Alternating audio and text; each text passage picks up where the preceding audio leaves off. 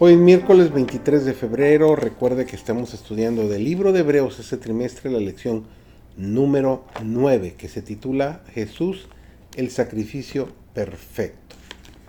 Servidor David González y nuestro título de hoy es La cruz y el costo del perdón.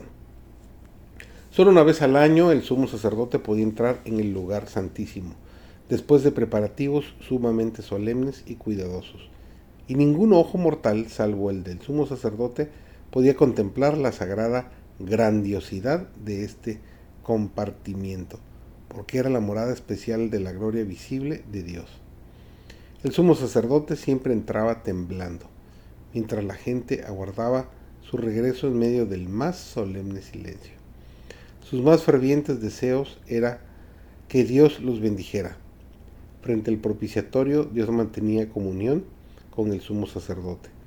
Si éste permanecía más tiempo del que parecía conveniente, la gente a menudo comenzaba a aterrorizarse, temerosa de que por causa de sus pecados o algún pecado del sacerdote, la gloria del Señor le hubiera quitado la vida. Pero cuando oían el sonido de las campanillas que llevaban su vestimenta, sentían un profundo alivio. Salía entonces el sumo sacerdote y bendecía al pueblo. El inmaculado Hijo de Dios pendía de la cruz. Su carne estaba lacerada por los azotes. Aquellas manos que tantas veces se habían extendido para bendecir estaban clavadas en el madero. Aquellos pies tan incansables en los ministerios del amor estaban también clavados a la cruz. Esa cabeza real estaba herida por la corona de espinas. Aquellos labios temerosos formulaban clamores de dolor.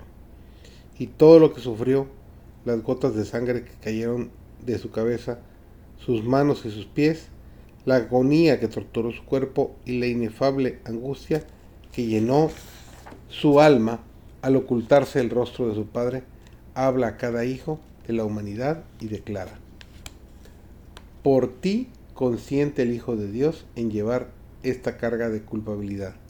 Por ti saqué el dominio de la muerte y abre las puertas del paraíso el que camó las airadas ondas y anduvo sobre la cresta espumosa de las olas, el que hizo temblar a los demonios y huir a la enfermedad, el que abrió los ojos de los ciegos y devolvió la vida a los muertos, se ofrece como sacrificio en la cruz, y esto por amor a ti.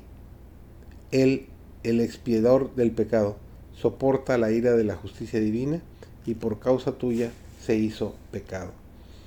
En esta vida podemos apenas empezar a comprender el tema maravilloso de la redención. Con nuestra inteligencia limitada podemos considerar con todo fervor la ignominia y la gloria, la vida y la muerte, la justicia y la misericordia que se tocan en la cruz, pero ni con la mayor tensión de nuestras facultades mensales llegamos a comprender todo su significado. La largura y anchura, la profundidad y altura del amor de Dios se comprenden tan solo confusamente. El plan de la redención no se entenderá por completo, ni siquiera cuando los rescatados vean cómo serán vistos ellos mismos y conozcan cómo serán conocidos, pero a través de las edades sin fin. Nuestras verdades se desplegarán continuamente ante la mente admirada y deleitada. Aunque las aflicciones, las penas y las tentaciones terrenales hayan concluido, y aunque la causa de ellas haya sido suprimida, el pueblo de Dios tendrá siempre un conocimiento claro e inteligente de lo que costó su salvación.